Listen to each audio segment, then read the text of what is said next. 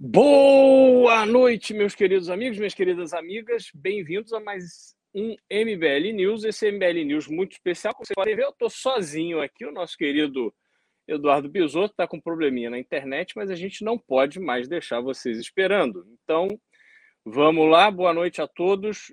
Peço desde já dedo no like para a gente trazer mais gente para cá. Daqui a pouco o Bisotto entra, a gente vai falar das prévias do PSTB. E eu sei que muita gente ainda está acompanhando a final das Libertadores, mas aqui o Brasil continua, apesar do Flamengo e apesar do Palmeiras, a gente precisa seguir em frente e olhar o que, vai acontecer nesse dia muito importante, porque a gente vem é, hoje concluir um processo que o PSDB é, começou no final de semana passado, quando ele tentou é, fazer suas prévias depois de um longo período de, de processo de prévias, de campanha, de debates, enfim. Quando chegou o dia D, o PSDB decepcionou mais uma vez. E aí, não sei se vocês lembram, mas enfim, as pessoas não conseguiram votar. O número de pessoas que votaram no sistema que eles tinham investido mais de um milhão de reais do fundo partidário é, simplesmente não funcionou. E aí passaram uma semana ali debatendo, Eduardo Leite é, fazendo catimba, Dória e Arthur Virgílio, de uma certa forma, se uniram ali para tentar é, encontrar uma solução. Aí o Bruno Araújo optou por um novo é, software, e esse software hoje aparentemente funcionou, deu tudo certo. Eles ainda fizeram assim um, um certo drama, um certo charme dizendo que hackers tentaram invadir o programa, mas que o programa era muito seguro, eles conseguiram é, evitar que tivesse qualquer tipo de problema. E agora, pouco aqui antes da gente começar a live, na verdade eu estava acompanhando esta votação, não estava acompanhando o jogo da Libertadores, eu que sou Fluminense, torço para o Fluminense do Rio, é, que é um time que eu costumo dizer que é para quem não gosta muito de futebol, afinal de contas, o Fluminense já me deu é, sabores como ganhar Campeonato Brasileiro no ano e ser rebaixado no ano seguinte. Então, isso é para quem realmente não gosta muito de futebol. Mas, enfim, prévias do PSDB, então saiu o resultado dando vitória a João Dória. É, ao que tudo indica, João Dória teve, se não me engano, 53% ou 54% é, dos votos, o Eduardo Leite, 44%. É, é, os números que eu tinha ouvido de algumas pessoas internas lá do PSDB davam conta ali de uns 60 40. Na verdade, o Dória não teve 60, é, mas o Eduardo Leite ficou ali na casa dos 40, com o Arthur Virgílio levando a diferença dos votos. E agora, tudo aquilo que essas prévias é, se propuseram a fazer, a gente vai ter a constatação de que não funcionou, porque o PSDB ele não vai se unir por causa disso. PSDB é um partido extremamente difícil, ele se tornou um partido difícil depois da saída do Fernando Henrique Cardoso da, da presidência. Naquela época, o PSD, PSDB cresceu demais. Você vê, o, Rio de Janeiro ele é, chegou a ser o maior partido ali naquele período ali, é, final dos anos 90, era o maior partido do Estado. Tinha o, o governador do Rio, era o Marcelo Alencar, pelo PSDB, e ele foi expandindo o, o partido por todo o Estado. E ele foi definhando a ponto de que nas últimas eleições, em 2018, não elegeu sequer um deputado federal.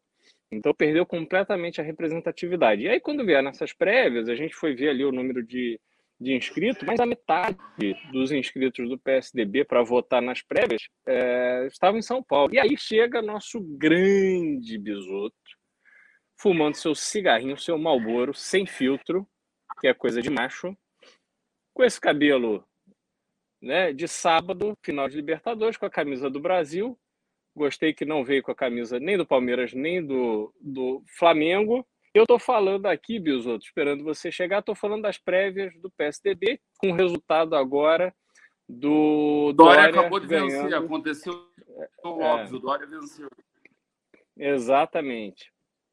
E aí eu queria, já começo passando a bola para você, Bisoto. Eu estou dizendo aqui o seguinte: é, é, mais um capítulo nessas prévias que não atingirá o seu objetivo. Quer dizer, o discurso era de que as prévias eram necessárias para que o partido pudesse se unir em torno de um nome. já que é, havia ali uma oposição ao João Dória, que foi alimentada essencialmente pelo Aécio Neves, que colocou, insuflou ali o Eduardo Leite a entrar nessa disputa, que me surpreendeu. Achei que o, o Aécio não teria toda essa força, mas contribuiu muito também é, o próprio Eduardo Leite. Ele foi trabalhando, fez um trabalho intenso numa figura mais, é, é, mais acessível, assim, mais, mais humana, menos caricata do que o João Dória, e isso é, fez com que muita gente acabasse votando nele. Mas, sem dúvida nenhuma, é, deu o óbvio. O Eduardo Leite é um governador que veio. É a mesma trajetória do Dória, mas a diferença é que ele fez isso lá no Rio Grande do Sul, é, tendo sido governador de. tendo sido prefeito de Pelotas, que é uma cidade média, vamos dizer, para padrões brasileiros, e depois conseguiu a, a chegar ao governo do Rio Grande do Sul. Dória fez a mesma coisa, mas foi prefeito de uma cidade de São Paulo, uma cidade extremamente complexa, é o terceiro maior orçamento do Brasil. Então, é, cacifou ele a ser governador do principal estado do país e já lá nos seus 60 e poucos anos, enfim, trazendo um outro tipo de bagagem. O Eduardo Leite, com 36 anos de idade, é, na minha opinião, acho que ele tem ainda uma longa trajetória política pela frente, mas não fez feio, não, fez bonito, conseguiu é, um resultado pô, surpreendente quando a gente olhava lá no, no começo da, das prévias. Acho que ele teve um resultado surpreendente, agora está aí, jogo jogado. Então, João Dória, o nosso bisoto, teve um problema com a internet, daqui a pouco ele volta, mas é, João Dória vai ser o candidato do PSDB nessas eleições de 2022. E aí, o que, que isso quer dizer nesse cenário, nesse tabuleiro? É, vamos fazer um pequeno retrospecto. Né? A gente passou vários meses, conforme o, o Bolsonaro ele foi derretendo em termos de popularidade, a gente veio num cenário de polarização. Lula conseguiu reaver os seus direitos políticos, então a gente ficou ali naquele história de ou Lula ou Bolsonaro. Né? O MBL entrou muito forte já no primeiro semestre, na campanha nem Lula nem Bolsonaro, mas essa campanha toda que faltava um nome. Né? É muito difícil. Eleição presidencial é a eleição do herói. Né? É, se você não tem um nome, se você não tem um rosto, é muito difícil você conseguir é, materializar o voto. Né? As pessoas ficam realmente na cabeça de que ou vai ser Lula ou que vai ser Bolsonaro. E passaram-se vários meses até que agora, no começo de novembro, Sérgio Moro anuncia sua filiação Podemos, faz uma, um evento, Podemos organizou lá em Brasília um evento com bastante gente, assim, estava o auditório Ulisses Guimarães lotado, e ele faz um discurso muito bom esse discurso é, colocou ele com cara de candidato. E aí os outros que ficaram para trás, e aí esse eu acho que é o grande pênalti que o, o PSDB vai ter que pagar, o fato de tinha tudo na mão, quer dizer, o Moro ainda estava lá nos Estados Unidos, o PSDB poderia ter trabalhado é, para tirar a importância do papel do Sérgio Moro nas eleições do ano que vem, e na verdade o PSDB ficou fechado ali no seu processo de, de, de autodestruição, é, com essas prévias extremamente longas, e ainda deu esse vexame no último domingo, e aí nesse meio tempo o, o Moro encerrou o contrato que ele tinha com Álvares e Marçal em Washington, voltou para o Brasil, participou daquela cerimônia de filiação, e foi lançado como o grande nome da terceira via e materializou essa imagem do nem Lula nem Bolsonaro. As pessoas ali que estavam ávidas para encontrar esse nome, e muita gente do próprio bolsonarismo, é, que não tinha o um nome para desembarcar, quer dizer, é muito difícil você imaginar alguém que vem defendendo o Bolsonaro aí loucamente por três anos, né, defendendo o Bolsonaro desses absurdos diários que ele fala, né, do seu comportamento, das suas decisões políticas, esse cara não vai desembarcar para o Dória, porque ele ser bolsonarista passou a fazer parte disso, sobretudo durante a pandemia, atacar João Dória. Então é muito difícil você sair para defender o Dória. O Dória, enfim, teve ali seus problemas de comunicação, não conseguiu construir uma imagem é, popular de norte a sul do Brasil, e aí o bolsonarismo ficou nessa, nessa sinuca de bico. Quando surge é, Sérgio Moro, Sérgio Moro ele é um cara muito mais palatável, porque ele tem o seu, a sua história de combate à, à, à corrupção está escrita. Né? O, o Moro colocou na cadeia pessoas que a gente não imaginava que um dia iriam para a cadeia, apesar de todo mundo saber como é que aquela coisa funcionava ali na obtenção de grandes obras e tal. Então o Moro já chega com uma bagagem, cometeu ali um erro, na minha visão, de deixar o, o, a 13ª Vara de Curitiba para virar ministro da Justiça do Bolsonaro, que é, é o ministro da Justiça, mas não tem nada a ver com o judiciário efetivamente, porque o, os ministérios, os tribunais são independentes e o Ministério Público é independente. Né? É, então é algo assim que se ele tivesse encerrando a carreira, eu até viria um sentido. Oscar Dias Corrêa fez isso na, durante o governo Sarney. O governo Sarney passava por uma crise e o Oscar Dias Correia estava no Ministério, no, no, no, no STF, no Supremo Tribunal Federal, e foi convidado a deixar o STF para ocupar a cadeira de ministro da Justiça e fez isso já perto de se aposentar, numa cronologia ali do Supremo, onde ele não teria a oportunidade de assumir a presidência do Supremo, e foi para o Ministério da Justiça e deu sua colaboração ali. Ele que era um, um grande jurista, é, ainda hoje um nome de muito peso no, no, no, no Brasil, né, no, no, ambiente, no universo é, das letras jurídicas, e aí ele foi ali. Agora o Sérgio Moro não, ele estava no meio da carreira e se abraçou numa aventura política. O, ele trocou toda a estabilidade do concurso público, que deu ele a oportunidade de ocupar a 13ª vara de Curitiba, por uma posição essencialmente política, que o presidente coloca e tira. No dia seguinte, como fez com o Gustavo Bebiano, em 45 dias. Bebiano se dedicou ali dois anos ou mais da vida dele é, para aquela eleição de e em 45 dias, por uma briga lá com o Carlos Bolsonaro, o, o, o, o Bolsonaro simplesmente rifou o Bebiano. Enfim, então o Moro se colocou nessa situação. E aí, quando ele assume esse papel, as pessoas têm nele um cara que realmente lutou pelo Brasil, e aí ele vai e, e, começa a canalizar todos esses votos. As últimas pesquisas já dão ele com dois dígitos, empatado com Ciro Gomes. Ele criou um problema para o Bolsonaro, porque ele vai ser a boia de salvação de boa parte do bolsonarismo. Ele criou um problema para o Ciro Gomes, porque agora embolou ali o meio de campo. O Ciro Gomes vai parar de ter essa, essa, esse protagonismo terceiro colocado. E criou um problema para o PSDB, porque o PSDB sai dessas prévias enfraquecido, não há de se imaginar que a Écio Neves vai apoiar João Dória e eles vão ter que lidar agora com o fator Moro, que já está muito na frente. Bisotão, tua análise sobre esse resultado das prévias. Beraldo, primeiro pedir desculpa para os nossos espectadores do, do MBL News. Eu estou aqui em Caçador, é, é no meio do mato de Santa Catarina e a conexão realmente é muito ruim. Eu tentei do meu computador, tentei de de várias maneiras aqui e só consegui conectar pelo celular.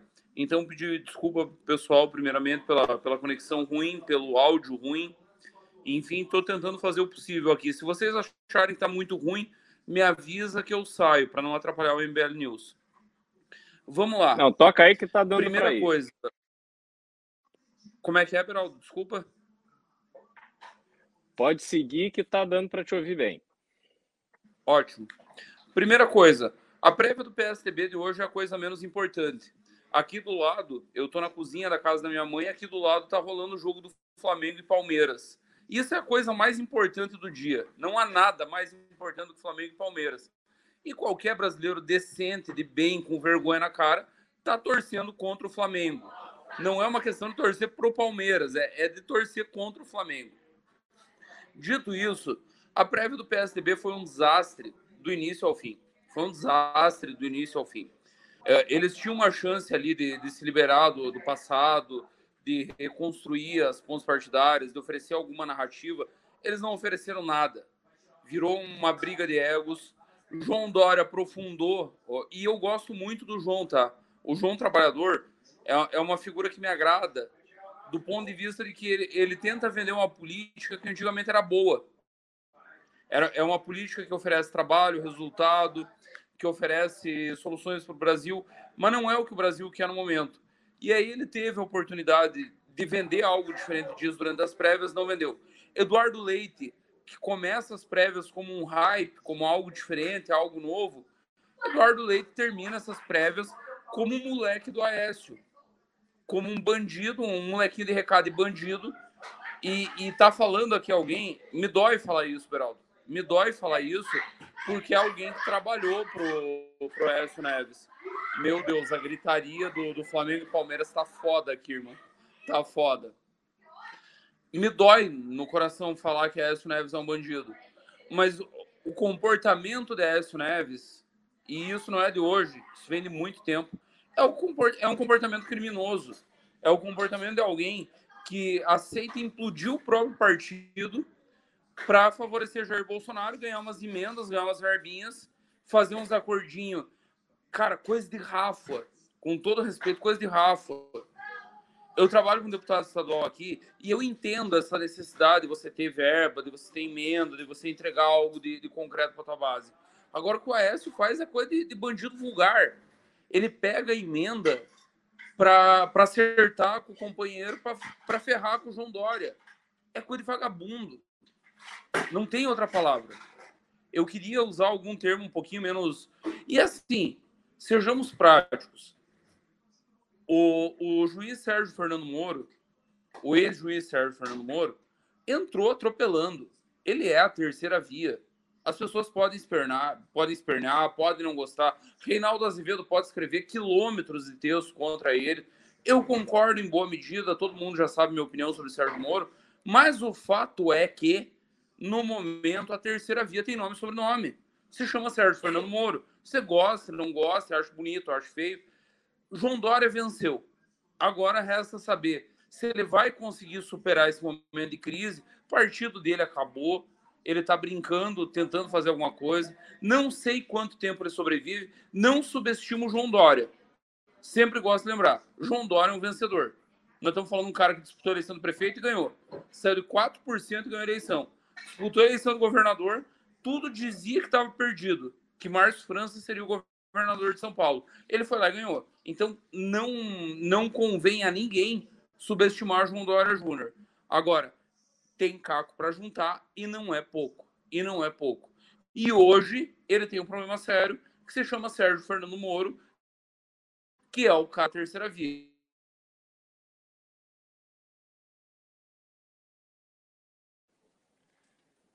Bisoto, eu não estou mais te ouvindo, mas enfim. Acho que agora. Deu, deu uma queda aqui, Beraldo. O... Ah, agora Teve voltou. uma ligação. Eu, eu tô com uma sorte tão grande que até a ligação entra no meio do, da, da minha análise.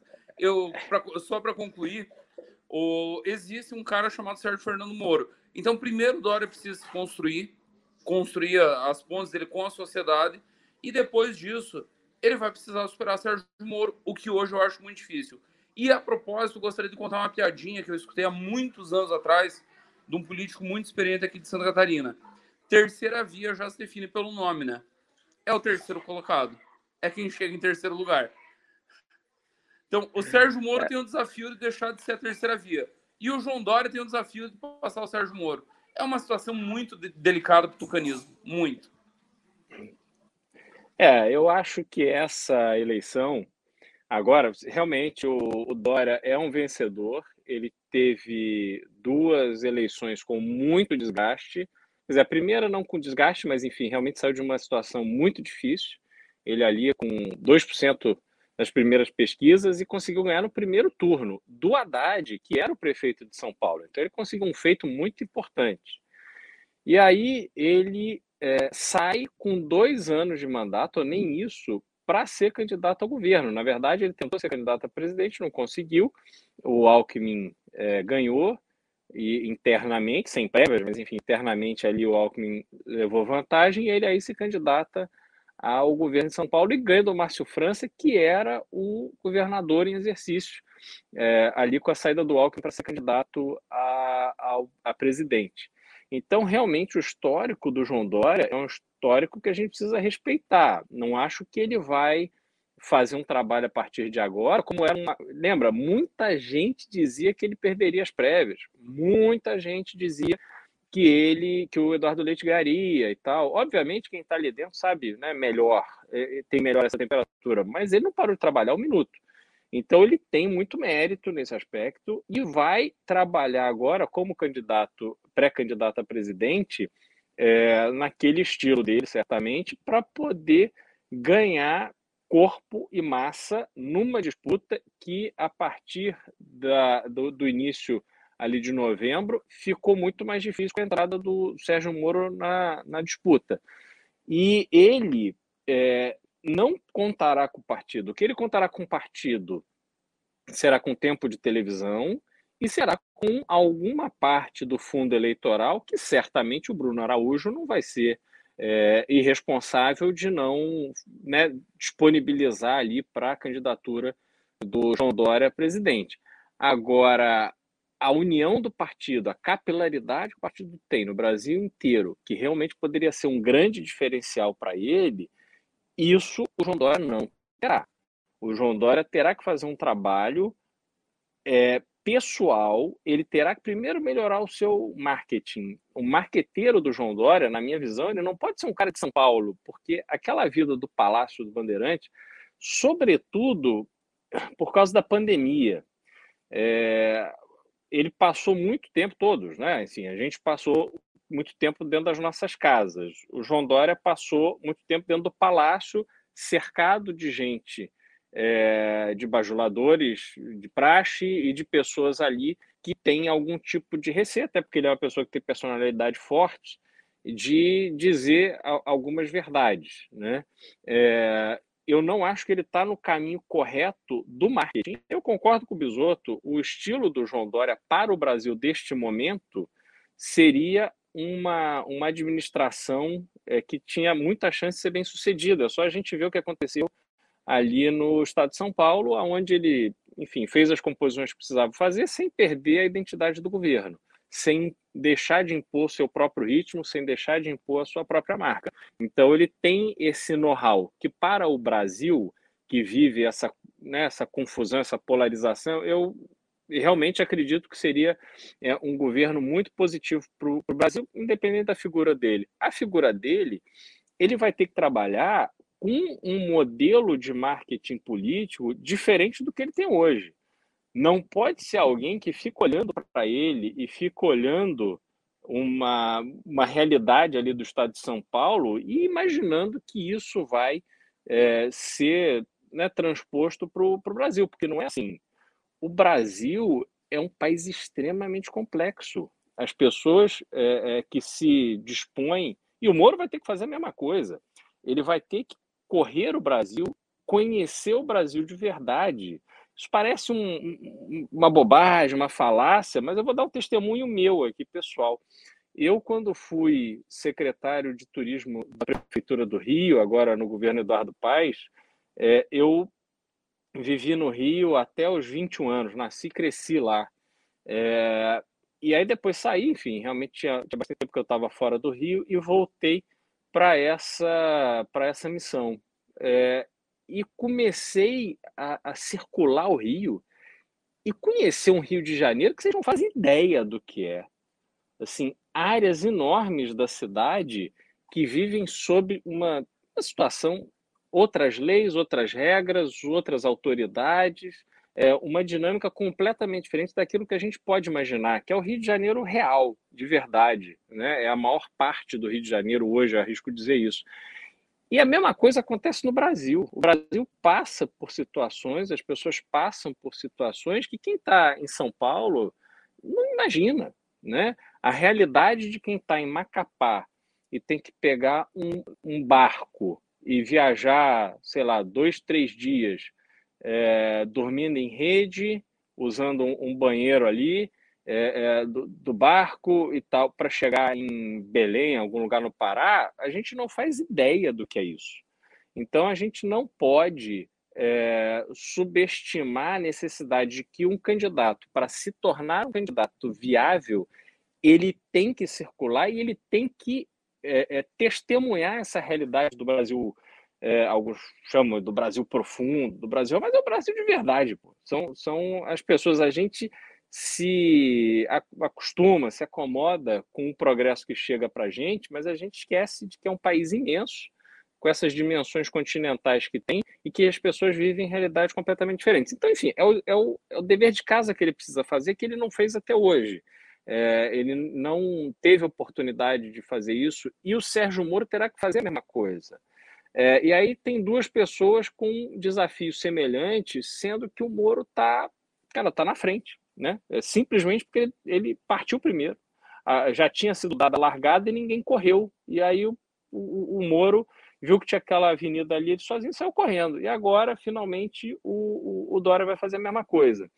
É, então, enfim, é, isso é, é, a gente vai acompanhar aí nos próximos meses. Obviamente, agora chega final de ano, é um período onde né, as coisas não, não acontecem assim com tanta intensidade, sobretudo porque será um Natal e um, um, um Réveillon depois do ano passado com pandemia, onde as pessoas em geral não conseguiram viajar, enfim, estar com as suas famílias nessas datas importantes, então acho que as pessoas não vão estar com cabeça para pensar nisso, mas passado o ano novo, é, eu tenho certeza de que esse assunto volta com muita força e esses candidatos vão ter que ter uma agenda frenética de, de viajar pelo Brasil, de se comunicar com o povo brasileiro na sua totalidade e esquecer essa história de Brasília, São Paulo e essa dinâmica ela precisa ser muito, muito mais expandida. A gente tem uma. Né, muita gente fala da força das redes sociais. As redes sociais elas são um evento é, relativamente recente, elas começaram a ser usadas em campanhas políticas, acho que a primeira vez, assim, de forma profissional organizada, em 2008. Foi a campanha do Obama nos Estados Unidos, aonde eh, tiveram doadores, enfim, ali é, acho que é, é, a primeira campanha com uma dinâmica diferente da, da do tipo de campanha que a gente está habituado. É, depois, no Brasil, o PT é, fez de uma forma muito organizada a preparação da militância, que não era essencialmente uma atuação online, mas também online, é, para rebater é, informações sobre, na época acho que era Dilma, porque isso já foi, é, acho que 2012, se não me engano, e não, 2010, né? A eleição foi 2010, isso. E, e tal. E aí depois o Serra na eleição de 14, teve uma equipe, ele contratou uma empresa, tinha um pessoal próprio, para fazer campanha online. Aquilo ali foi realmente uma, uma grande novidade, foi a profissionalização da, da, da atuação das campanhas online. Mas o que, que acontece? Esse tipo, assim, o cara popular da internet, esse não é. Esse cara vai para o legislativo a internet, as redes sociais, elas têm um impacto muito maior nas eleições do legislativo. Isso estou falando do ponto de vista de campanha, tá? Não essa essa que a gente vê agora com Bolsonaro, essa fábrica de fake news para defender uma tese e tal. Mas assim, na campanha, as pessoas que têm força na, na rede social, eles são muito mais bem sucedidos na, na, nas eleições para o legislativo. A eleição para presidente ela é uma eleição do herói. Eu digo isso com frequência porque, se a gente olhar, é, Tancredo Neves foi uma eleição indireta, mas ele tinha um apelo muito forte porque era aquela pessoa que é, venceria o regime militar. Né? Tinha aquela, tinha o Paulo Maluf, é, na, lá isso a gente está falando eleição do Tancredo foi em 80, 86, se não me engano. Então, era ele contra o Maluf, foram, né, as, as diretas já não aconteceram, foram, foi uma eleição indireta, mas o apelo popular era em favor do Tancredo Neves. Aí veio falecer, não assumiu, entrou Sarney, é, que, que é, o, né, é, o, é o herói broxante, ele não tem nada de herói, na verdade, é, e aí entra o Collor, que era o caçador de Marajá, era aquela figura jovem que se sobrepunha, né? Ele era, era exatamente o oposto do Sarney. E aí veio o, o, o, o Collor com aquele discurso de abrir a importação de veículos. É, bom, quem, quem é dessa época lembra, os carros eram assim extremamente rudimentares no Brasil ainda, do ponto de vista de, de sofisticação. Né? A gente tinha a Auto Latina, que era a fábrica que fabricava os mesmos carros para Volkswagen e para Ford. Né? A Chevrolet tinha carro importado vinham dos, dos diplomatas que voltavam das suas missões no exterior, eles tinham direito a importar um carro, né? Mas ninguém tinha carro importado, isso era um negócio assim eventual. Aí o Collor chega com toda aquela pinta de galã, dirigindo Ferrari lá na. Não sei onde que ele dirigiu Ferrari, andando de jet ski no Lago Paranoá. Então, enfim, era aquele cara assim, porra, pronto, esse aí é o nosso herói, vai nos salvar. E aí vem com aquela história do PC Farias e ele sofre impeachment e entra o Itamar, que, de novo, é a figura mais anti-herói possível, porque é aquela figura, já o caso de idade, mineirinho, com aquela fala mansa e tal, pô, não colou. Aí vem Fernando Henrique, que tinha sido o herói da estabilidade de preço. Né? Ele conseguiu implementar o, o plano real com muito sucesso, depois de vários planos que tinham acontecido ali no governo Sarney. Né? Tinha o congelamento de preço. É, tal, é, foi, na verdade, a gente teve ali no, no governo Sarney o congelamento de preço, os fiscais do Sarney, pessoas que iam nos, nos supermercados, ver se o preço tinha subido ou não, e aí se colocavam ali como heróis. E o que, que o congelamento de preço criou? Foi o mercado paralelo, foi o ágil, né? Então, enfim, não funciona. Aí vem o Collor e faz o, e, e, toma o dinheiro da poupança, né? Das aplicações. Foi um negócio assim, talvez o evento econômico mais brutal da história do Brasil. Você tinha dinheiro aplicado e de repente vem o presidente e diz: olha, agora esse dinheiro você não pode mais tocar nele. Esse dinheiro está preso lá, a inflação foi comendo o valor desse dinheiro, enfim, assim, um desastre total.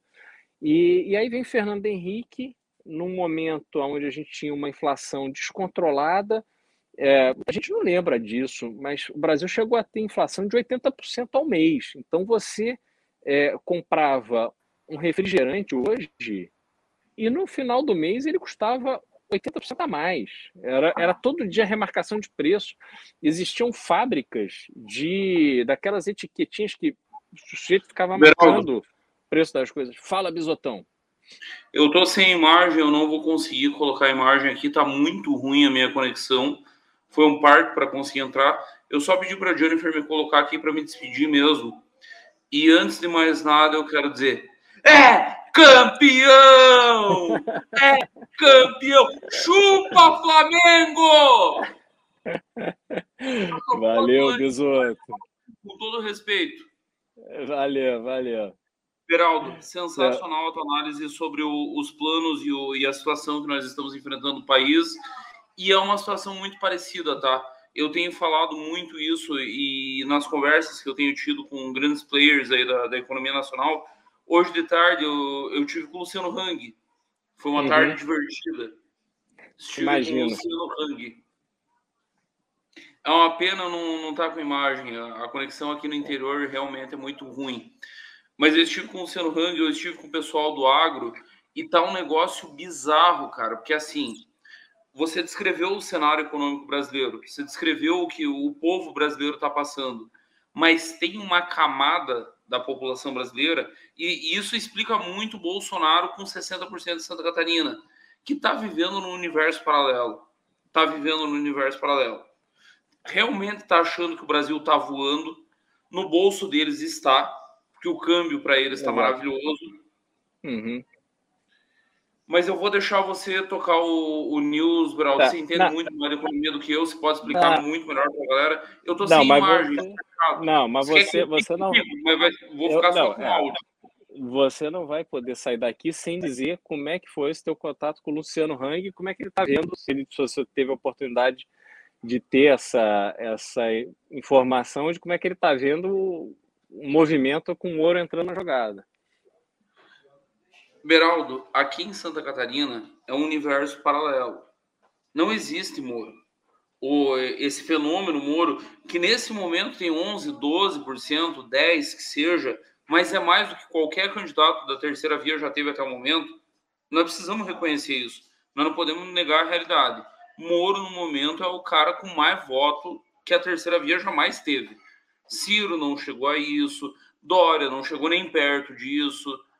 Não teve nenhum candidato da terceira via que teve tanto quanto o Moro teve. Aqui em Santa Catarina é um universo paralelo. Ele não existe. Ele não existe.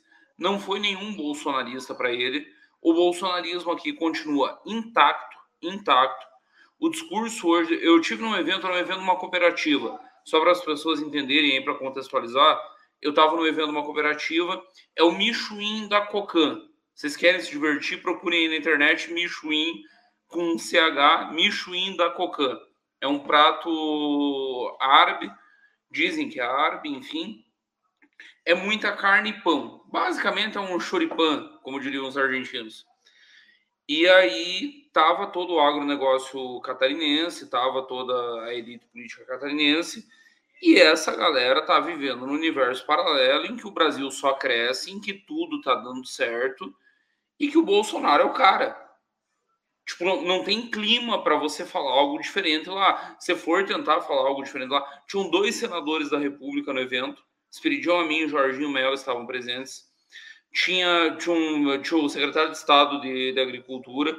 O governador aqui não é bolsonarista, faz algum tempo que ele está rompido e aí o secretário fazendo discurso bolsonarista é um universo paralelo. Santa Catarina é hoje o que o Nordeste foi para o lulismo há não muito tempo. Que o Brasil inteiro já tinha abandonado o lulismo e o Nordeste continuava. Santa Catarina hoje é, é o Nordeste do bolsonarismo. O Brasil inteiro abandonou. E o Bolsonaro vai fazer 60% aqui. Então, o clima hoje era esse. É, com a diferença de que Santa Catarina não define o jogo para o Bolsonaro da forma que o Nordeste tem potencial de definir o jogo para o Lula. Né? Aí, Braldo, é simples, é conta matemática. Bota Santa Catarina no, no, Pernambuco, não é no Nordeste, só no Pernambuco. E é humilhante. Tipo, a diferença é muito grande. Nós temos meia dúzia de eleitores aqui. Nós temos 5 milhões de, de eleitores e votam 4 Tipo, uhum. nós temos muito pouco voto para influenciar qualquer coisa no cenário nacional. É. é. agora, eu, eu vejo o seguinte: é, o ser humano, e aí, assim, complementando o que eu estava falando dos planos, assim, o, a gente teve o Fernando Henrique, que foi esse herói da estabilização de preços. Depois sai o Fernando Henrique e vem o Lula, que é o pai dos pobres, aquele que é né, o projeto Fome Zero, não sei se vocês lembram, mas que é, era uma grande promessa de campanha que simplesmente não funcionou.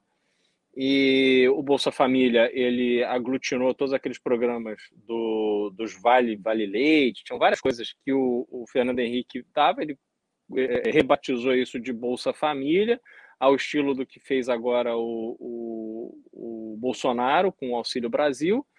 E, e aí o Lula consegue eleger é, no momento onde o Brasil está realmente né, um, em pleno emprego, a gente com perspectivas é, muito positivas, a Petrobras fazendo obras e, e, revoluções aí Brasil afora, e as pessoas assim com, com uma sensação de riqueza muito forte.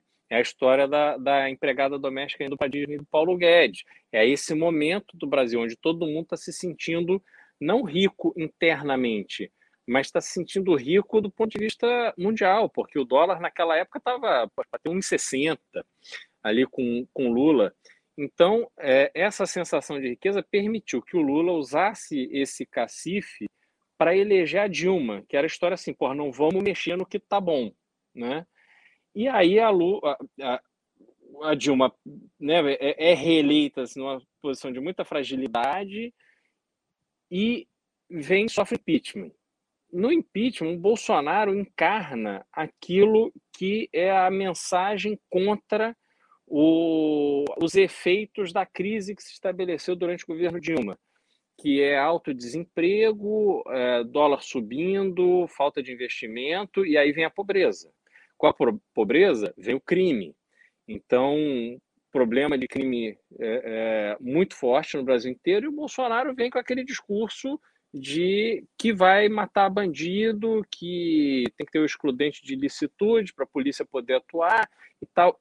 E aquilo tem um apelo muito forte. E aí aquelas imagens dele sendo recebido em vários aeroportos, aquilo é a imagem do herói, né? É ele sendo recebido ali muitas vezes por pessoal baixa patente da PM, do Exército e tal, levando ele no, no, nos ombros e tal. Aquilo ali é, é, a imagem que, do outro lado, a gente tinha o Alckmin. Então, assim, o Alckmin era o Sarney, o Itamar Franco, era a imagem definitivamente que o, o, o brasileiro não queria comprar. Sobretudo, não sei se vocês lembram, o primeiro é, é, programa de televisão do Alckmin era aquela bala que tinha a trajetória da bala até elas quase chegar acho que a cabeça de uma criança, uma coisa assim, que era uma mensagem dele contra a, a questão do, de liberar armamento para as pessoas, enfim, as pessoas poderem comprar arma, porte, posse e tal. Ele foi completamente na, na, na mensagem oposta daquilo que a população brasileira estava querendo consumir, que o Bolsonaro passou aquilo muito bem. Então, enfim, isso tudo para dizer que essa influência da, das redes sociais, da internet e tal, nas campanhas para presidente, elas têm um peso menor do que tem no legislativo. E com isso, quando a gente tem essa, essa esse cenário que se estabelece hoje, Sérgio Moro e João Dória vão ter que queimar sola de sapato, não tem alternativa. Não tem Beraldo, como... me ah. permite dar uma contribuição? Por favor. O, o pessoal talvez não tenha feito eleição. E assim, só para lembrar, 2018, cenário de 2018, Jair Bolsonaro não passava de 15% até o episódio da facada. Ele não tinha mais do que 15% em nenhuma pesquisa até o episódio da facada. Aí o Bolsonaro tinha 12 segundos de TV, tinha não sei o que de, de fundo partidário, mas as pessoas esquecem um detalhe básico. A partir da facada, Bolsonaro aparece na Globo de manhã, de meio-dia, de tarde, de noite, sem parar, sem parar, sem parar. Ele ganhou o melhor horário na melhor emissora de TV do Brasil o tempo inteiro. E, e assim, só para esclarecer, não tá aqui ninguém comprando aquela teoria ridícula. Teve uns malucos aí de esquerda que a facada, não sei o quê, e inventando que, que a facada foi fake. Não é isso. É que a facada foi um fenômeno que mudou completamente a eleição. E eu sei porque eu estava fazendo campanha de deputado aqui no interior de Santa Catarina e era um negócio engraçado. Você chegava e você não conseguia falar de mais nada. Você tentava falar de, de, de, de deputado, mas e o Bolsonaro? Você tentava falar de governador, mas e o Bolsonaro? Você tentava falar de presidente, mas e o Bolsonaro? Era a única coisa que interessava. Então ele é. ganhou TV dia e noite, dia e noite, até o último dia da eleição. Ah, o Mas... Bolsonaro não foi nos debates. Ele não precisava. Ele estava sendo exposto Sim. o tempo inteiro. Mas deixa eu te contar uma coisa, tá Bisotto. é perfeito. Eleição se faz com o pé no, no, no chão, na lama, abraçando gente. É um troço chato. Eu, por exemplo, é um dos motivos que até, até agora essa eleição não tinha nunca cogitado uma candidatura. Eu não gosto de fazer isso. Eu não gosto de pessoas. É preciso gostar de pessoas para fazer política. Eu, particularmente, odeio pessoas. Odeio seres humanos. A quem gosta, o Beraldo, por exemplo, adora. O, o Beraldo, eu vi ele no Congresso do MBL, era um negócio lindo. O Bolsonaro é. precisou disso porque ele ganhou um, um, um holofote, um palanque. É. Mas deixa eu te contar uma coisa, Bisoto. Deixa eu te contar uma coisa. Se o Alckmin toma uma facada do Adélio, ele tem a mesma performance? Eu não acho que tenha. Eu acho que tem, Beraldo, porque só se falaria disso dia e noite. Não se falaria. Mas ele não tinha assunto. mensagem. Ele não tinha mensagem. Eu, é aí problema. eu vou te falar, eu vou te falar do, do, de uma visão de um amigo meu. E é um amigo de esquerda. Eu concordo muito com ele. Ele me convenceu. Eu, eu, eu às vezes eu sou muito subjetivo. Ele dizia, eu sempre defendi a tese de que se o Lula é o candidato no lugar do Haddad, o desempenho do Lula como, como pessoa, como comunicador, como um cara que fala para as massas, é muito superior ao do Haddad. Não tem comparação.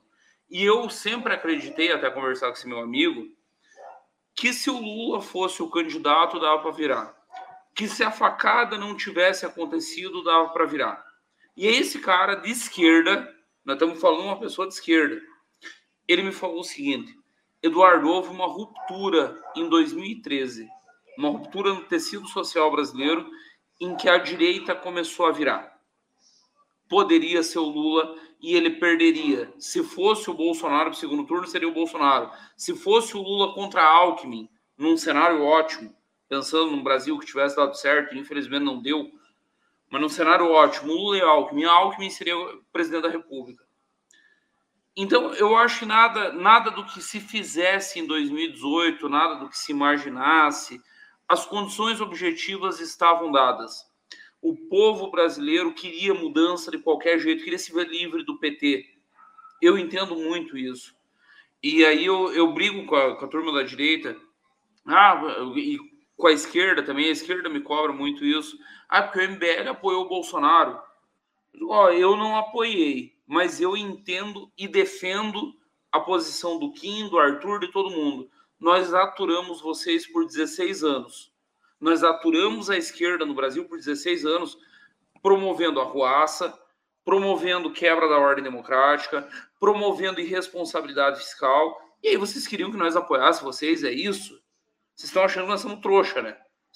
Olharam para nossa cara e nós temos vocação de otário. Eu entendo o desespero de todo mundo que queria o Bolsonaro em 2018. Então, eu concordo com esse meu amigo. Em qualquer cenário, o Bolsonaro ganharia aquela eleição. E sabe por quê, Beraldo? Por um negócio que nós do MBL temos feito. Eleição não se improvisa. Política não é improvisação. Não vai aparecer o bisoto amanhã e eu sou presidente da República o Bolsonaro fez desde 2018. De, é, perdão, desde 2011. Desde 2011. Foram sete anos de campanha ininterrupta.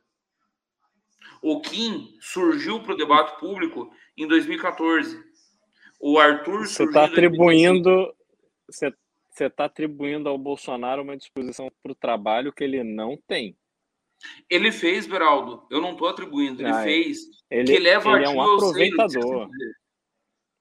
Mas ele trabalhou. Ele foi no programa da Luciana Jimenez. Ele perdeu tempo aguentando com as paradas do Jean Willis. São coisas idiotas que a nós parece, parecem idiotas, mas que na prática viraram. Ele fez. Não, ele, ah, ele, ele se alimentou dessa, desse enfrentamento. Isso você tem toda a razão. Mas não é... só, ele trabalhou. Ele trabalhou, Beraldo. É, é, eu tenho, eu tenho minhas dúvidas quanto a isso, mas enfim, deu certo, esse é o fato. E, e não foi só ele, tá? Não foi só ele. Os filhos trabalharam, um monte de gente comprou a ideia. Não foi um negócio dele. Tipo, que o, que o Bolsonaro é um vadio, isso é só perguntar para quem conhece ele. Não é vai do uhum. vagabundo, ele não gosta de trabalho. Ele não gosta. Exatamente. Exatamente. Todo mundo sabe. Mas Agora. ele fez o básico e ninguém estava fazendo nem o básico, Beraldo. Um troço tão bizarro que ninguém estava fazendo o básico. É, mas é porque naquele momento, quem tinha a possibilidade de ter um candidato, apresentar um candidato, é, vamos dizer, em 2015, era o PSDB, que, ainda carregava a tradição de ser o partido forte de oposição, que tinha ido para o segundo turno com, com Lula, com Dilma. E, mas o PSDB tem que fazer prévias, o PSDB tem que esperar é o último momento. Aí vai. Então, assim, com esse tipo de coisa, realmente. E quando eles fazem, Beraldo, eu nunca vou esquecer de uma frase do Aécio, que até hoje me dói. E agora eu posso falar que eu, eu entrei numa fase de falar tudo que eu sei sobre o Aécio. Eu preservei o Aécio por muito tempo. Eu não quis tratar sobre o Aécio Neves por muito tempo, porque eu trabalhei para ele em 2014, fiz outras eleições com ele, e eu não queria expor o Aécio desse jeito, mas ele se expôs. Então, se a, se a pessoa sai para o limpo, ela está disposta a aguentar porrada. Então, aguenta. Em 2014, naquela eleição que estava muito encaminhada para ele, muito, o Aécio chamou uma coletiva e disse a seguinte frase, só para nunca esquecer, e eu nunca esqueci: para a direita não adianta me empurrar que eu não vou. Para a direita não adianta me empurrar que eu não vou. Então, quando o bandido for preso, se um dia for preso, vocês lembrem, para a direita não adianta empurrar, que ele não vai. A, essa conta não é nossa. E não é nossa do modo amplo, não é nem do bolsonarismo. Talvez agora seja, né? Porque ele foi lá e se vendeu, o bolsonarismo pagou. Então, já que pagaram, que comprem, que levem até o fim. Aécio Neves é de vocês. Outra história, Beraldo.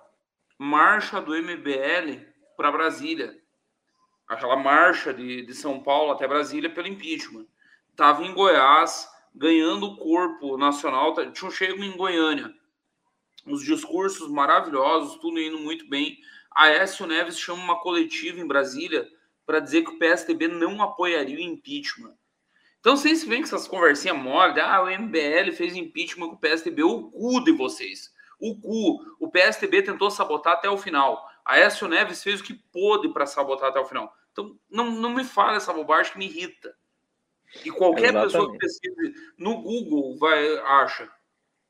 Segunda não. coisa. É. Pode falar, Beraldo. Não, só, só lembrando que quando houve o escândalo do mensalão, e aí o Aécio estava posicionado ali para ser o grande nome do, do, do, PSDB para as eleições presidenciais, o Aécio liderou um, um processo contra o impeachment, já ali no governo Lula. Aquilo eu achei assim, você quando tem um adversário, e o adversário é, te apresenta uma justificativa como foi o mensalão, que era um negócio escancarado de compra de voto dentro do Congresso, dizer, não há nenhuma razão que deva te impedir de ir para cima com tudo e tirar aquele seu opositor do poder, porque ele está fazendo mal ao Brasil. E aí vem o bunda mole do Aécio liderando esse processo de não, veja, deixa disso, vamos deixar eles morrerem sozinhos, eles acabarem sozinhos, né? Que é um, que é um pensamento. Foi, e não foi o Aécio sozinho, com apoio do claro. Henrique nesse episódio Sim. de 2005. Exatamente. E aí, assim, e aí, assim, e aí eu aguento o PSDB me dizendo que nós do MBL temos participação nessa onda fascista que se, se formou no Brasil. Não! Quem fez essa onda fascista foi esses bunda mole que abriram mão do papel de, de oposição, que não quiseram fazer o que precisava ser feito dentro da institucionalidade. O que o MBL sempre defendeu. O MBL nunca defendeu nenhum centímetro fora da Constituição, nenhum centímetro fora das quatro linhas. E esses bunda mole do PSDB ficaram também. E não à toa hoje nós estamos aqui, Beraldo, debatendo o prévio do, PS, do PSDB, que assim, é porque nós gostamos de política. Porque vamos falar a verdade, virou irrelevante, com todo respeito. Sim. Se nós tivéssemos. Se, se o MBL hoje dá um grito e diz: não, o Renan 2022 não era uma loucura do Bisoto, não era um byte, é real. Se nós disser que é Renan 2022, eu não tenho dúvida. Renan 2022 aparece na frente de João Dória nas pesquisas. É esse o nível. Uhum. E eu não falo isso com alegria, tá, Beraldo? Eu não falo isso com alegria. Eu não acho isso bonito. Eu acho isso triste. Nós estamos falando do Partido Real. Nós estamos falando do partido que criou uma institucionalidade legal no Brasil, que fez reformas macroeconômicas, que mudou a, a dinâmica econômica do país esse partido se reduziu. Se nós der um grito, nós temos mais voz. Nós... Esquece o Renan. É Beraldo 2022. O candidato do MBL. Com a nossa narrativa, nós temos mais voto que o João Dória. Eu não tenho dúvida. Eu não tenho dúvida. É Arthur. Daí o Arthur nós botamos a 10% e nós vamos disputar a eleição. Daí nós vamos disputar a eleição. Daí vira sério. Que o Arthur vai ser governador de São Paulo. Nós não podemos tirar isso dele. Ele fez mas a incompetência, né, mas a incompetência tem que ser punida. É, esse é o preço que o PSDB tem que pagar. Ele vai se tornar um partido irrelevante, sobretudo agora onde você está vendo. O povo decidiu, não, não, não é uma decisão nossa, era isso que eu queria dizer, Beraldo. Não é porque Sim. eu sacanei o PSDB, porque você sacaneou o PSDB, eles se tornaram irrelevantes. Total, total, exatamente isso. E aí você tem um movimento onde o DEM se junta com o PSL para formar a União Brasil, sai aqui de 80 deputados, não vai voltar com isso tudo, mas, enfim, tem um peso importante, tem muito fundo eleitoral, tem muito tempo de televisão, então vai ser um player importante, inclusive nessa circunstância, o Luciano Bivar aparentemente está tentando se colocar ali como vice do Moro.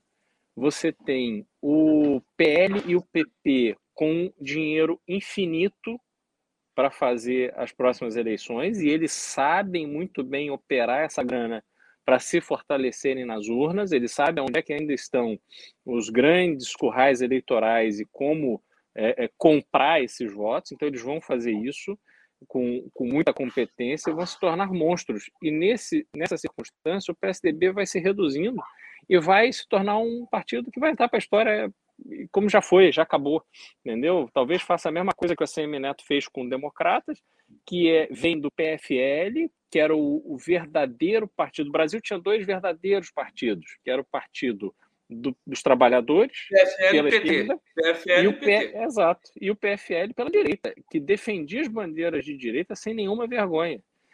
E aí o ACM Neto entrega toda essa história, todo esse legado na mão ali do Bivar numa fusão onde desaparece décadas de história do PFL. E vai acontecer a mesma coisa com o PSDB. Essa é a tendência que eu vejo. Agora, é, a gente tem hoje um cenário de que o Bolsonaro se torna cada vez mais um passageiro nessa história, inclusive na própria candidatura à reeleição. Veja a declaração. Ele tinha dado. É, a cronologia foi mais ou menos essa. Acho que há dois dias ele disse que não tinha esse papo de fechar fronteira no Brasil. Aí no dia seguinte, o, o, foi o Queiroga que falou que já tinha combinado ali com o Ciro Nogueira que iam fechar as fronteiras de seis países da África. E hoje ele fala que esse negócio de Covid, quem responde é a Anvisa. E ponto final, e acabou. No, no evento que ele estava em Resende. Tá ele okay. é só o presidente da República. Tá ok? Não, é, tá ok? E aí, cara, é um negócio assim inacreditável. É a, a, o ponto que ele se exime de responsabilidades de um assunto extremamente grave. O que está acontecendo na África, que já se repercutiu na Europa, Holanda já detectou é, infectados com essa, com, esse, com essa nova variante aí, Omicron, se não me engano é o nome. É, Inglaterra, mesma coisa. Esses países vão começar a se fechar e isso vai causar mais uma vez um impacto é, na economia mundial. E o Brasil, o presidente da República Brasileira não tomar medidas claras e objetivas quanto a isso é o que deixa o Brasil na lista vermelha de boa parte dos países da Europa, por exemplo. Você tem Uruguai, Chile, Argentina na lista verde. E o Brasil na lista vermelha, cara. Faz sentido uma coisa dessa? Viu, assim, ó, Uruguai, Argentina e Chile não estão em lista verde. E eles vão ficar na merda por mais um bom tempo, por milhões de motivos. Não, não, a lista verde que eu digo do ponto de vista da contaminação da Covid. Ah, sim, não. São reconhecidos assim, países que tomaram medidas mais adequadas que o Brasil e o Brasil continua na lista vermelha. Só que a Argentina aí é um caso à parte. É por isso que eu não, eu, eu não quero entrar. Esse debate era um debate para horas, Beraldo. Era para nós ficar horas discutindo as políticas gerais, do modo geral do, da pandemia. E do modo geral, nós não mas, mas tem Mas tem diplomacia também. Exato. Era, era é nesse isso. ponto que eu ia chegar. Era nesse ponto que eu ia chegar e eu ia concordar com você. O problema do Brasil é o modo como nós estamos nos comunicando. É o modo como nós falamos no mundo. É o tiozão do churras achando que dá para usar a linguagem de tiozão do churras em conversa internacional. E aí não dá. Não dá. Não... Quando o Bolsonaro. Uh, eu, eu sempre lembro dessa história, é a quinta ou sexta vez que eu vou lembrar dessa história no, no News, que é o Bolsonaro recebendo o embaixador do, do Biden e dizendo que a eleição foi roubada nos Estados Unidos. Falando isso para o cara que foi mandado pelo presidente eleito para cá, ele fala que foi roubada. Ele não tem a menor noção do que, que ele está fazendo. O Brasil tem números bons na pandemia e não deve nada ao Bolsonaro por esses números bons. Ele deve às políticas do João Dória em São Paulo, ao Carlos Moisés aqui em Santa Catarina, a vários outros governadores que adotaram as políticas adequadas e erraram também. E erraram fizeram lockdown em alguns momentos que não precisava fazer, deixaram de fazer quando tinha que fazer. Teve, teve vários erros. E é humano. Nós estamos falando uma, de uma gestão da maior crise que a humanidade enfrenta nos últimos 100 anos. E aí, quem tiver a, a petulância de achar que tem a resposta, eu jamais. Tenho, eu tenho duas metas na, na vida, Beraldo. Uma é não ser o Reinaldo Azevedo que de tanto ódio do, do Sérgio Moro e da Lava Jato virou petista. Tipo, eu, eu não quero, eu entendo as críticas, eu defendo as mesmas críticas, boa parte delas, concordo em tudo com ele. Agora, daí Lula não virou inocente, né, gente? Tipo, nós não podemos chegar no ponto que o Lula vai virar bonzinho, que o PT vai virar um bando de, de coitadinho inocente e que o malvadão do Sérgio Moro perseguiu os coitadinhos. Então, essa é a primeira meta da minha vida, é não virar o Reinaldo Azevedo. A segunda meta é não virar o, o Atila Yamarino, que é um cara que não faz uma pesquisa desde 2013, desde 2013, e eu falo isso com muita tranquilidade. Minha esposa, ela é mestre. Eu estou falando uma mestre em educação, estudou na UDESC, que é uma universidade pública respeitadíssima aqui no estado.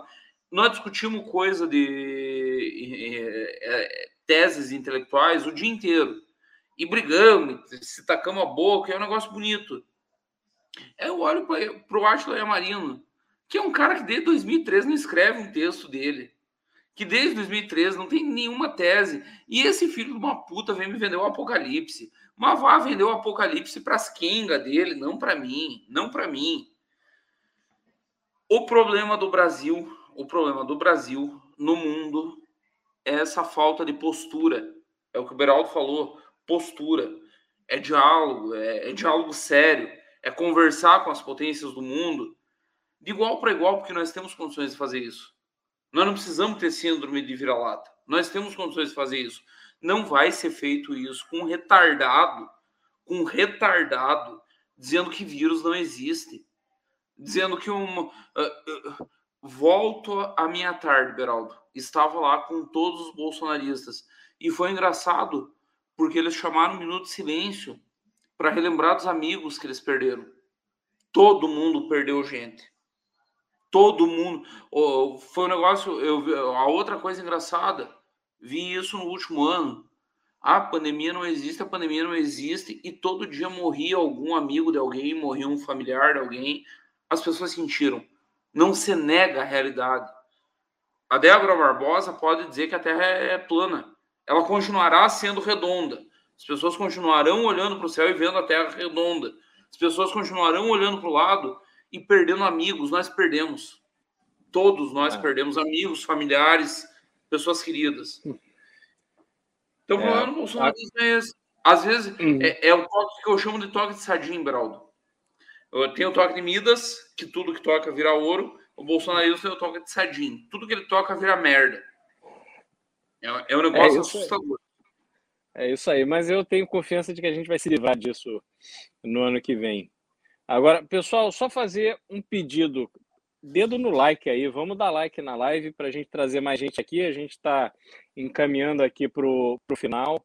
E hoje a concorrência foi desleal, porque a gente tinha jogo aí, o pedaço começando. Vai, Palmeiras, caralho, porra!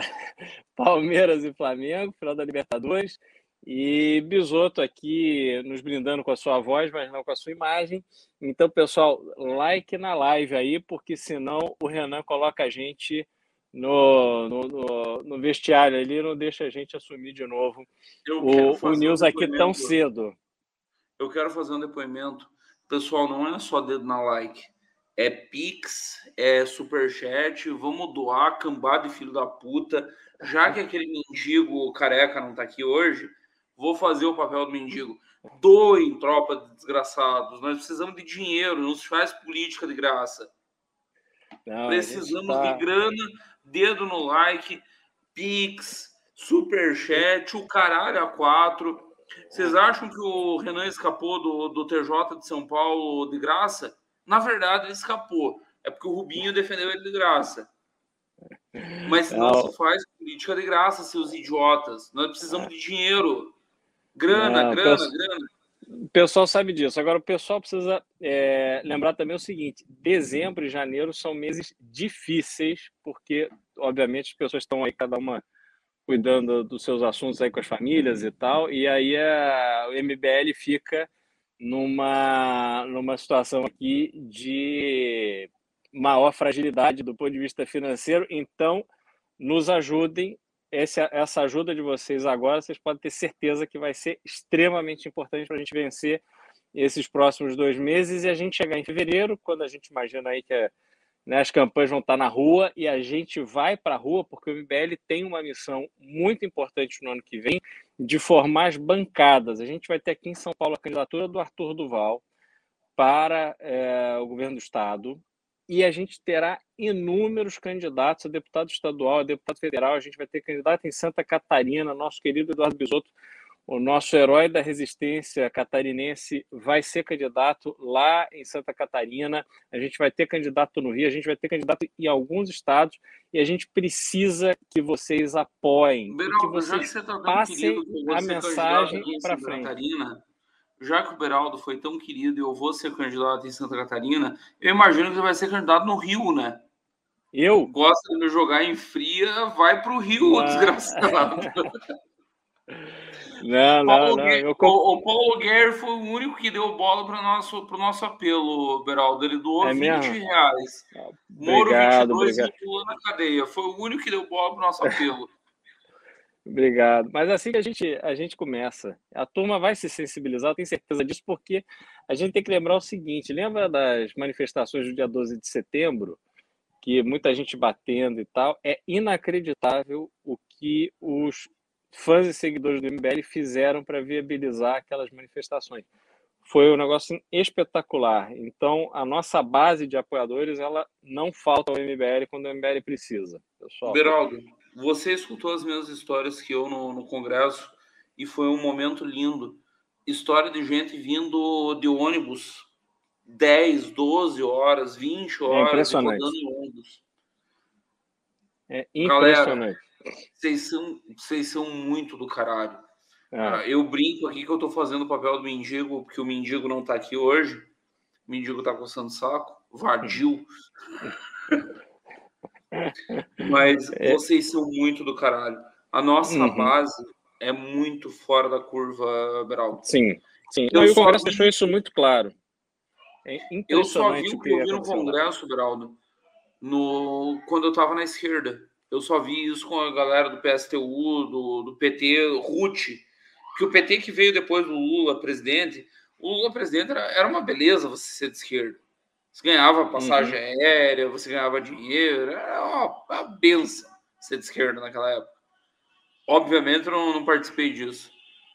Mas antes, o, o PT de antes, a propósito, Viva o Palmeiras, caralho! Tá passando uma carreata aqui na frente da, da, da minha casa agora da casa da minha Não, mãe, eu, maravilhosa. Eu imagino a quantidade de palmeirenses em caçador.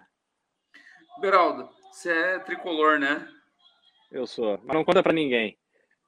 Não, eu jamais espalharia que, o, que o Beraldo é tricolor. Cara, tricolor do alegria. Rio.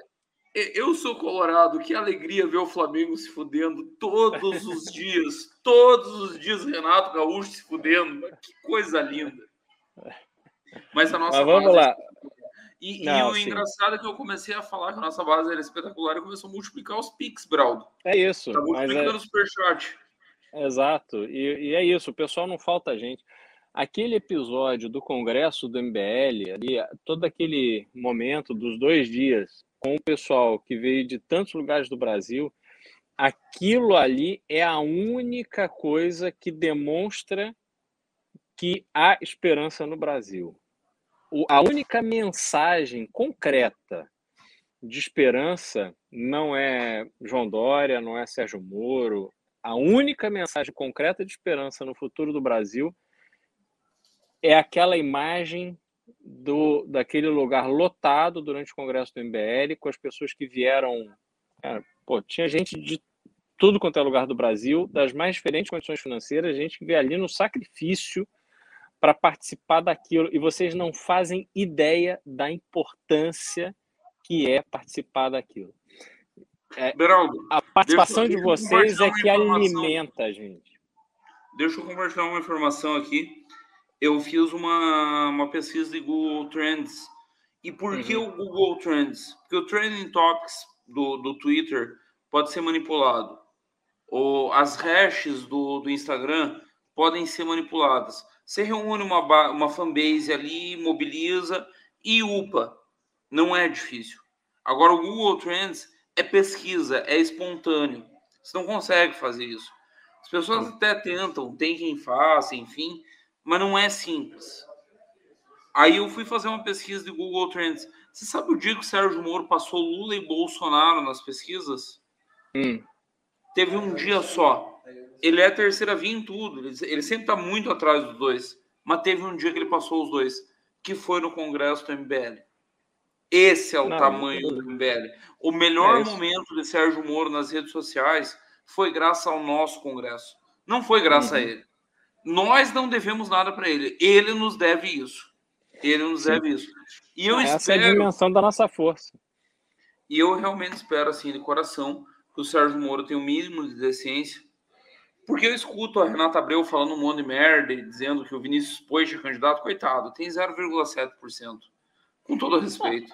Mas é coitado. um movimento que ela é, é, é um movimento que ela faz para é, tentar nos levar para essa base de apoio ela está tá forçando amizade, ela está forçando amizade. Claro. Mas assim, eu só espero que o Sérgio Moro tenha noção do que, que o MBL está fazendo por ele, o quanto ele deve para o MBL. E aí não, não é o Bisoto falando. Ele que me ignora, ele que manda tomar no cu, e com razão, eu tenho batido muito nele. E não pararei de bater. Ele que me manda tomar no cu ele que pesquise, ele que use ferramentas de search na, nas redes Sim. sociais e ele vai ver ah, mas... o, o, que o MBL tem feito por ele. e o mínimo, que... o mínimo, o mínimo, o mínimo, Beraldo, é o apoio à candidatura Arthur Duval. É o mínimo. Não, não é o máximo. Não é o máximo. Uhum. É o mínimo que Sérgio Moro pode dar para o MBL. É Olha, a candidatura eu... Arthur Duval. Eu ouvi, eu ouvi do próprio é, Moro, é, que o MBL é um personagem estratégico na, na candidatura dele e que em São Paulo é, a vontade dele é apoiar o Arthur. Agora, obviamente, isso tudo dentro de uma circunstância que vem do próprio partido dele. E a Renata Abreu é uma figura, enfim, nasceu no meio da política e ela vai fazer tudo o que ela puder fazer para fortalecer o seu partido do ponto de vista da eleição de deputados federais.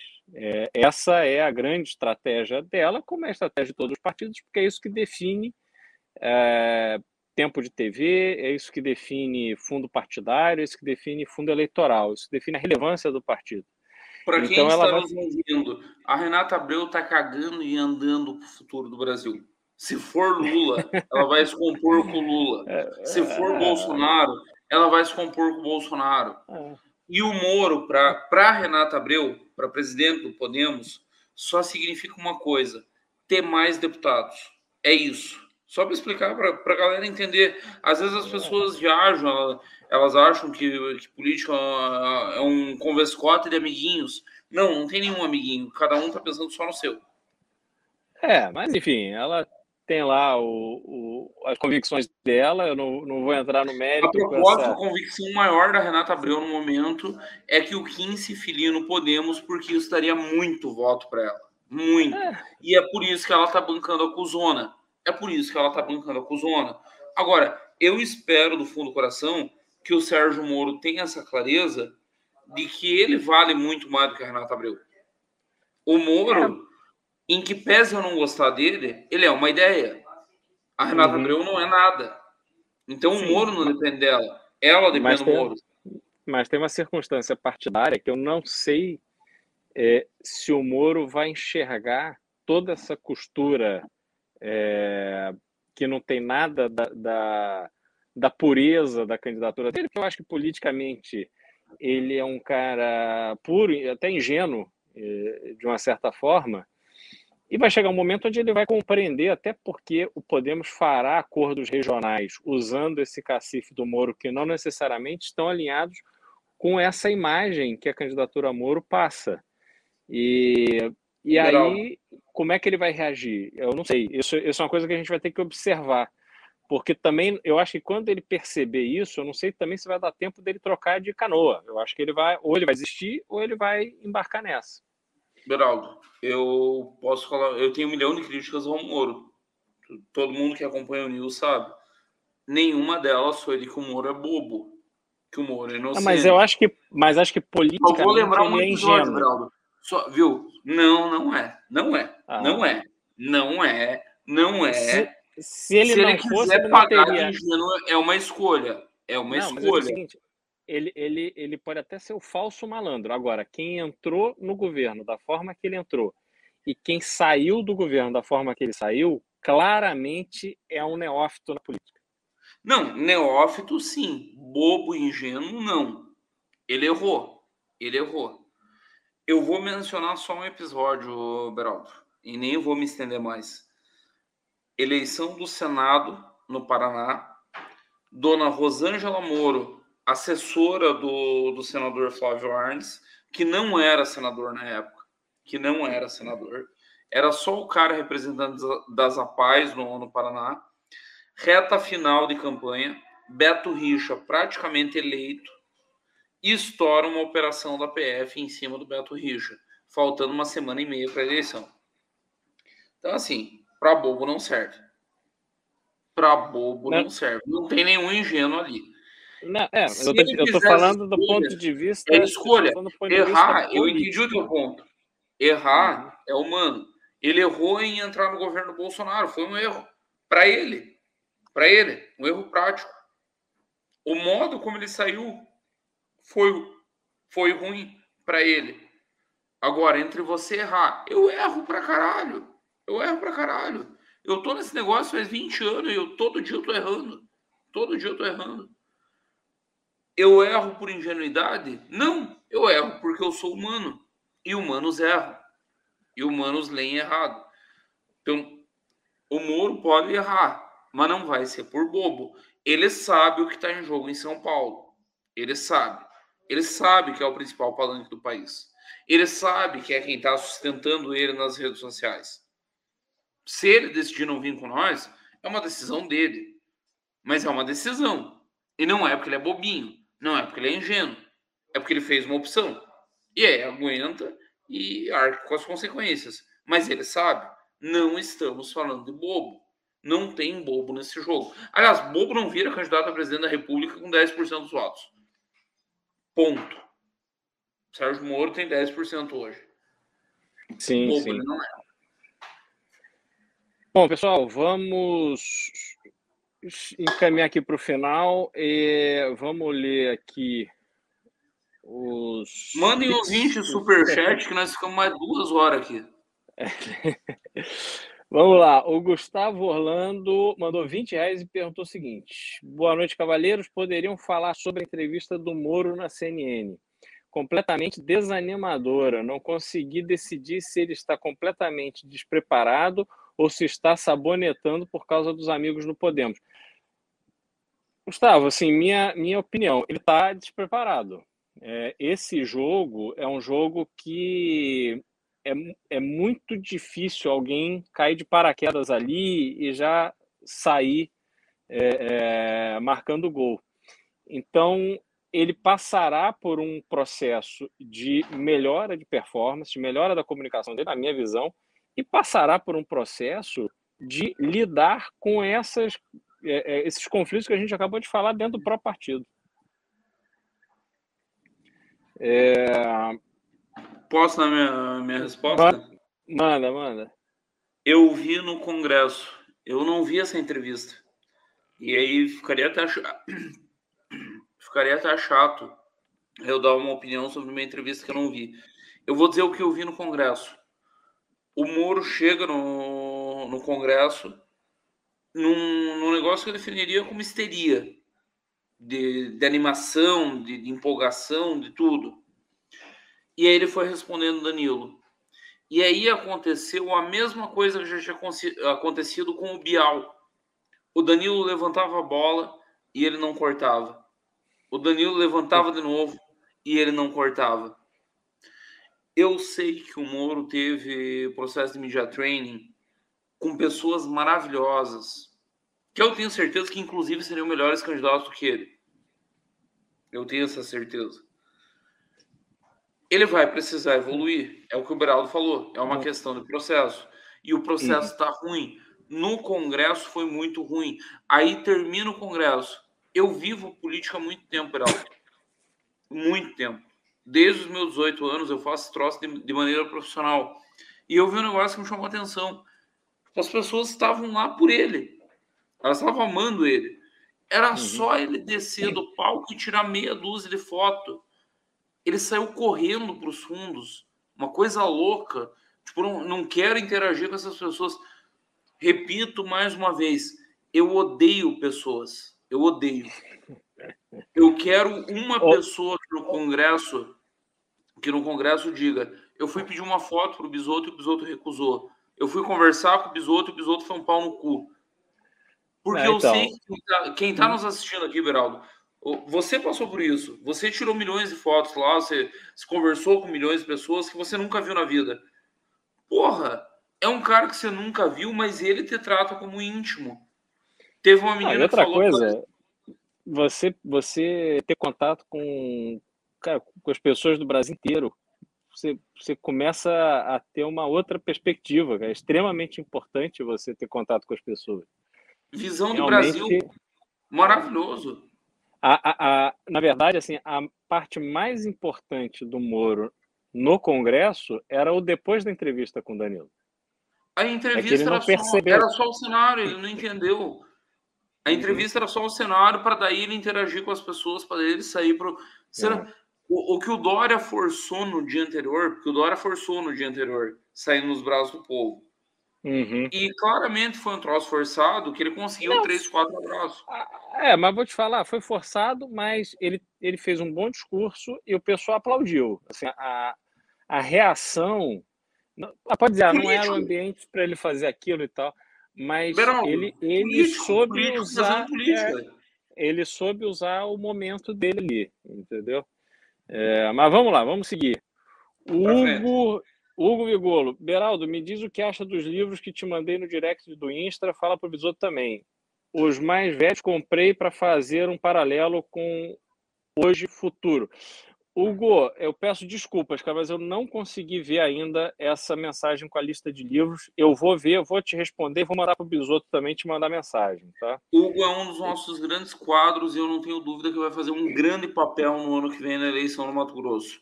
Eu também não vi, tá? Não, mas vamos, vamos a gente vai te responder. Luigi Miranda, é, dois reais. O que acham do Roger Stone?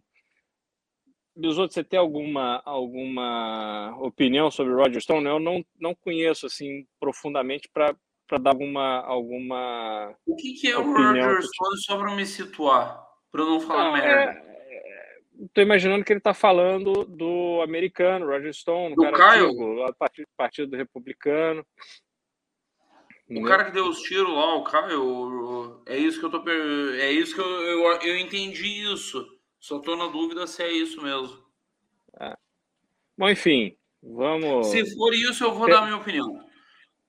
Então a, vai, minha opinião, é a, minha, a minha opinião é bem simples. Não foi racismo, foi autodefesa, avançaram sobre ele e ele reagiu.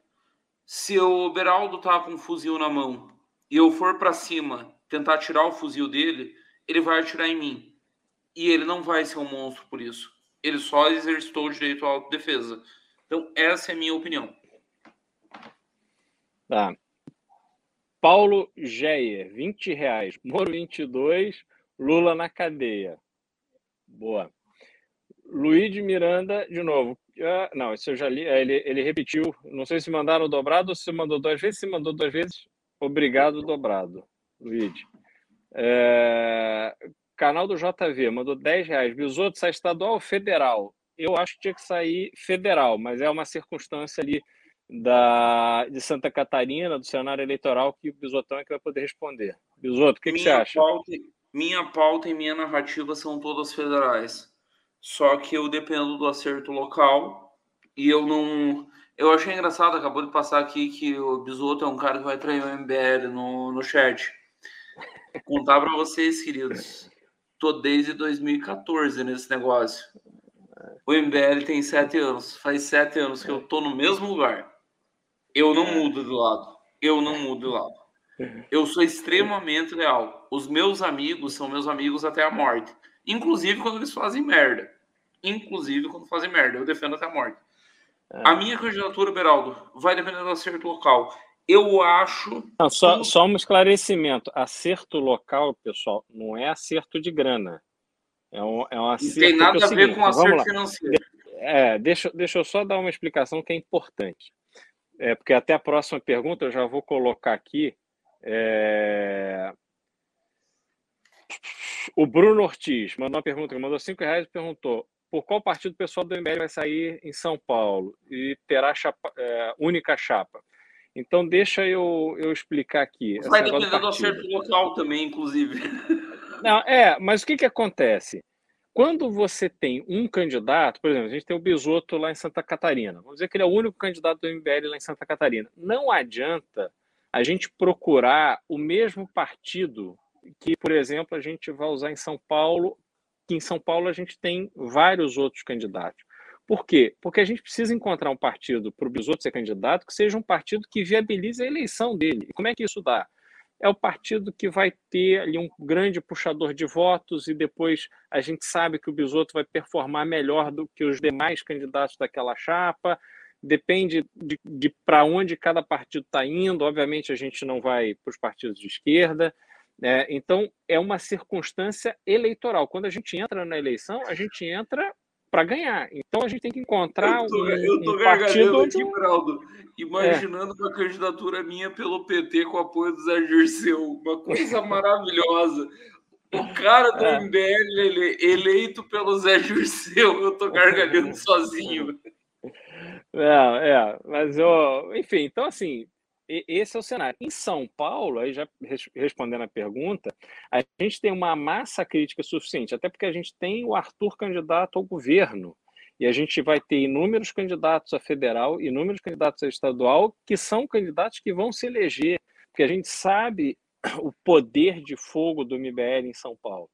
Ali a gente vai ter para essa eleição um, um partido aonde a gente vai fazer a nominata inteira.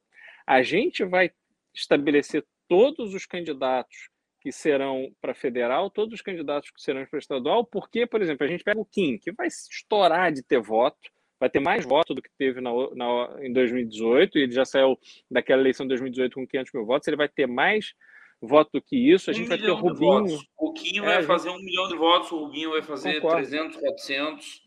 Entendeu? O Beraldo vai, ter... vai ser juiz estadual, vai fazer um puta trabalho é. na, na, na LESP.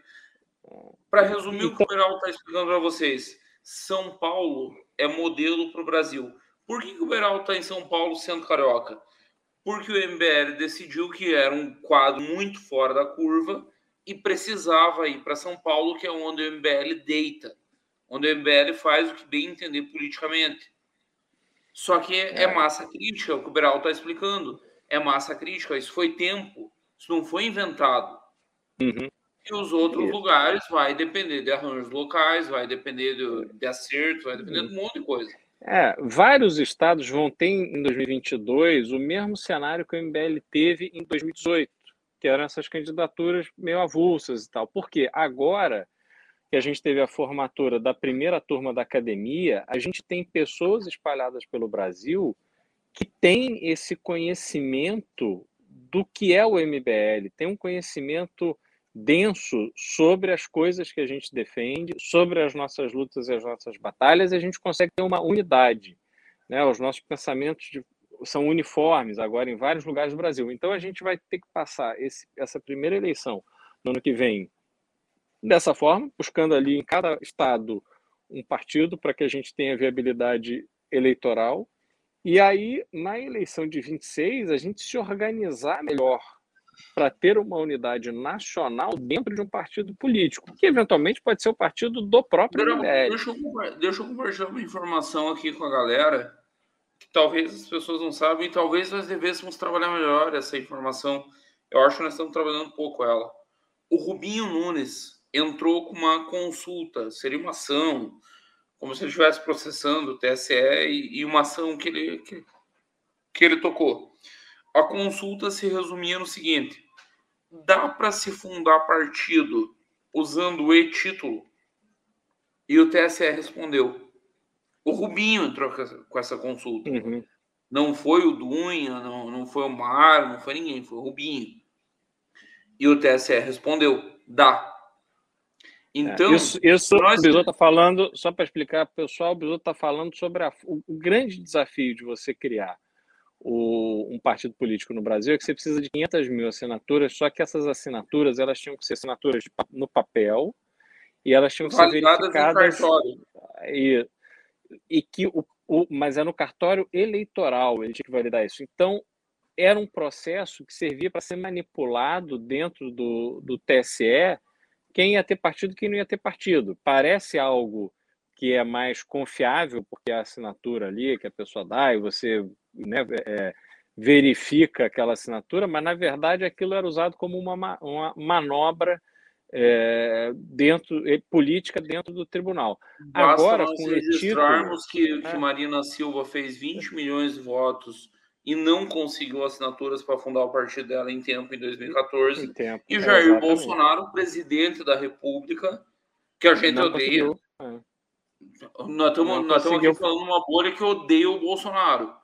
Uhum. Mas nós temos que reconhecer que o cara é o presidente da República. Sim, Gostemos do não, e não conseguiu. Então, é. com essa do Rubinho, nós abrimos uma janela para, com o MBL elegendo, sei lá, 10 deputados federais, 50 deputados estaduais no ano que vem, nós fazer essa coleta de assinatura com o e-título. Que aí é automático. Você coloca o teu título digital ali, ele automaticamente contabiliza, não, não necessita checagem do TSE. Então o processo fica muito mais transparente. Deixa eu dar sequência aqui. O Rafael Costa é, Barruim, devo ter falado errado, Machado, então me desculpa aí pela pronúncia, mandou cinco reais e falou salve Beraldo Bisotto. Salve, Rafael. E o Paulo já mandou mais 10 reais e falou assim: Bisotto, o que acha do Bruno Souza em Santa Catarina? Acho que ele é um dos melhores que tem por aqui. Beraldo, prefiro não falar em respeito ao MBL. Em respeito ao MBL.